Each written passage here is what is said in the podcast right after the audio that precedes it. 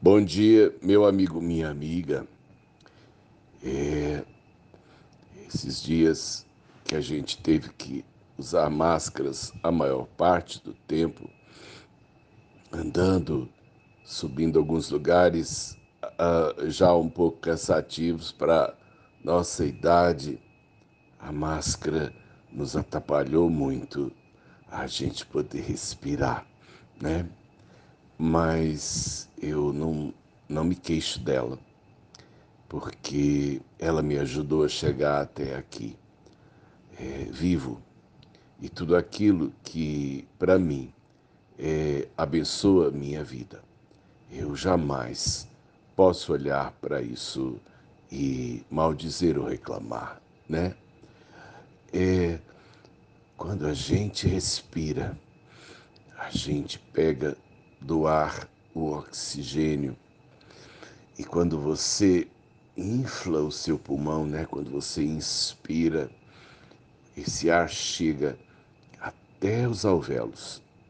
Uma, um, são saquinhos pequenos formados por uma única camada de células e ao redor desses alvéolos estão vasos sanguíneos mais finos do que um fio de cabelo.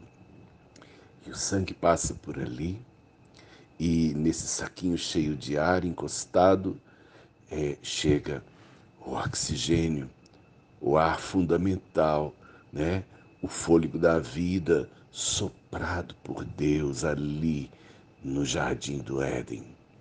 Quando é, esse ar encosta nas células dos alvéolos e o sangue encosta na parede do capilar, ali acontece uma troca muito importante. O gás carbônico que eu produzi, ele passa do sangue para dentro do alvéolo. E o oxigênio que eu careço passa de dentro do ar do alvéolo para dentro do capilar sanguíneo. Essas coisas acontecem sem que a gente saiba, né? Eu inspirei, aí nesse mesmo, nessa inspiração, ao mesmo tempo que o ar que me mantém vivo passa para o sangue, o ar que me intoxica sai de mim e eu devolvo ele para a atmosfera. E Deus fez uma coisa interessante porque as plantas fazem um processo inverso. Elas pegam esse gás carbônico que me faz mal e, como que inspira ele, usa ele para fazer açúcar e devolve para o ar o oxigênio que nos é vital, né? As algas fazem isso também. Essa troca de gases é ela é necessária para a vida.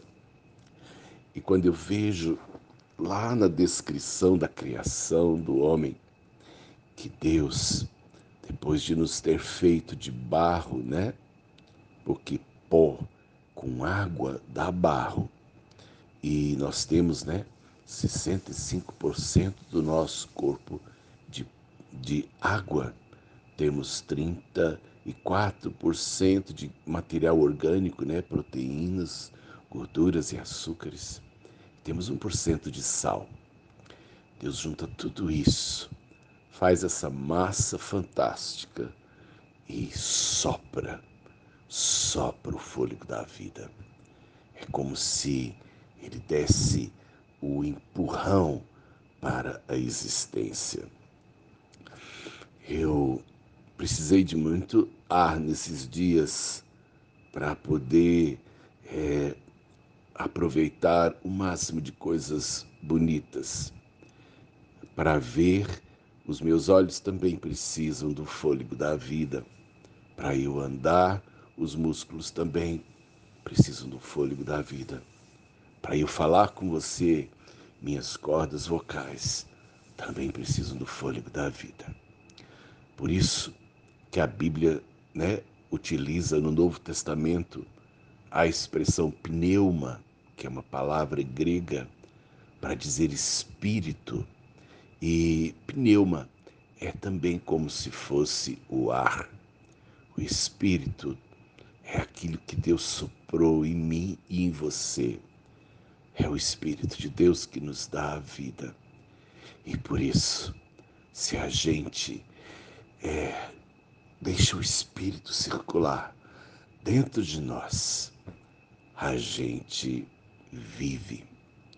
Deus soprou sobre mim, sobre você, o Espírito e nos deu vida.